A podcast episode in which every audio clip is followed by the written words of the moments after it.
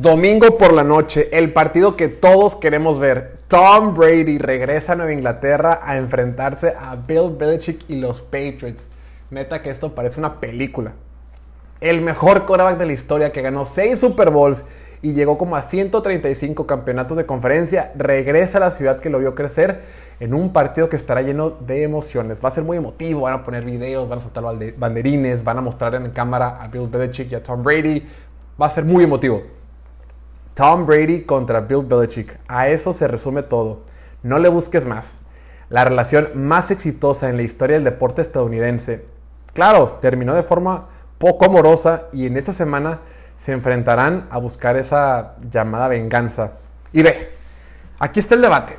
En la semana, Tom Brady dijo algo así como, voy a parafrasear porque más o menos dijo, yo sé cómo se van a preparar en Inglaterra, yo sé cómo creen que me van a poder ganar Sé qué están pensando y sé qué tipos de esquemas utilizarán para vencernos. Los conozco a la perfección. Sé en dónde van a hablar y de qué van a hablar mientras planeen este partido. Estuve ahí 20 años, sé cómo ganarles. Repito, no es textual la frase, pero neta, por ahí va. Y cuando lo leí por primera vez pensé, claro, este partido lo va a ganar Tampa Bay, sin duda. Sin embargo, me quedé pensando un poquito y dije, oye, el contraargumento también aplica. ¿No? Aplique lo mismo del otro lado. Si existe alguien en este mundo que sabe cómo detener a Tom Brady, pues ¿quién más que el mejor coach de la historia del deporte?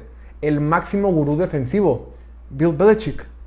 Bill Belichick lo vio nacer, crecer y desarrollarse en el mejor quarterback durante su estancia en Inglaterra. ¿Quién lo conoce mejor que él? Nadie. Si hay alguien en este mundo que le puede ganar a Brady porque lo conoce, es él, Bill Belichick.